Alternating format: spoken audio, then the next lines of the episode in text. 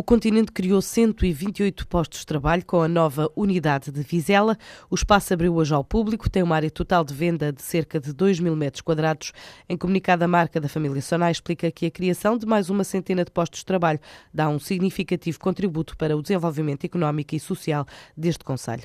A Ervideira, marca de vinhos alentejanos, está de regresso da China com perspectivas de negócio já para 2014, que podem percorrer o território desde o sul até ao norte pela costa chinesa diz Duarte Leal da Costa, o diretor executivo da empresa. Toda a faixa litoral da China, podemos estar a falar desde cá de baixo, desde Macau, Hong Kong, uh, Guangzhou e depois por aí fora Shenzhen, Xangai, até lá acima Beijing e começamos agora a trabalhar com um novo cliente, mesmo no nordeste da China, numa cidade pequenina já próximo da Coreia do Norte. E isto pode nos equivaler a passar de umas 10, 15 mil garrafas ano para as 100 mil garrafas. A Ervideira, antes da crise, vendia 70% no mercado nacional, 30% lá fora.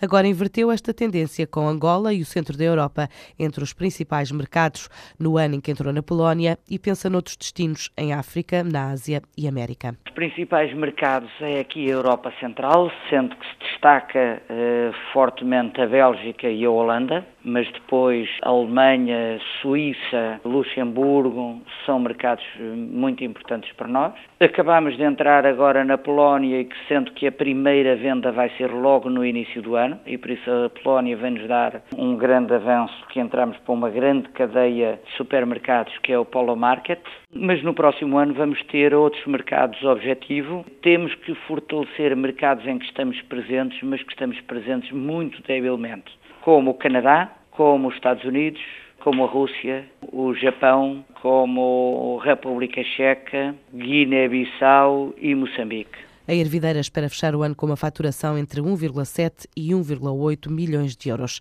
Estima crescer entre 10 a 20% em 2014.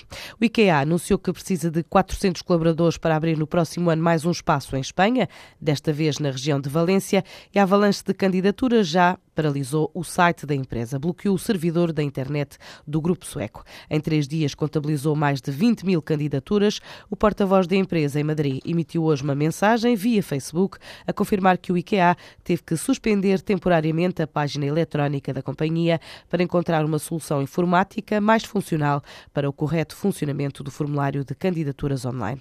Rodrigo Sanches lembrou que já em 2009 o IKEA recebeu 50 mil candidaturas para a unidade que abriu em Jerez de la Fronteira, no sul de Espanha, um país com uma taxa de desemprego que ronda já os 26%. A Motengil convocou para o dia 27 deste mês uma Assembleia Geral de Acionistas que tem na agenda a distribuição de ações representativas de 20% do capital social da empresa em África e que deverá ser cotada numa bolsa europeia fora de Portugal, com o objetivo de aceder a um mercado financeiro mais global, o que pode acontecer até final do primeiro semestre do próximo ano.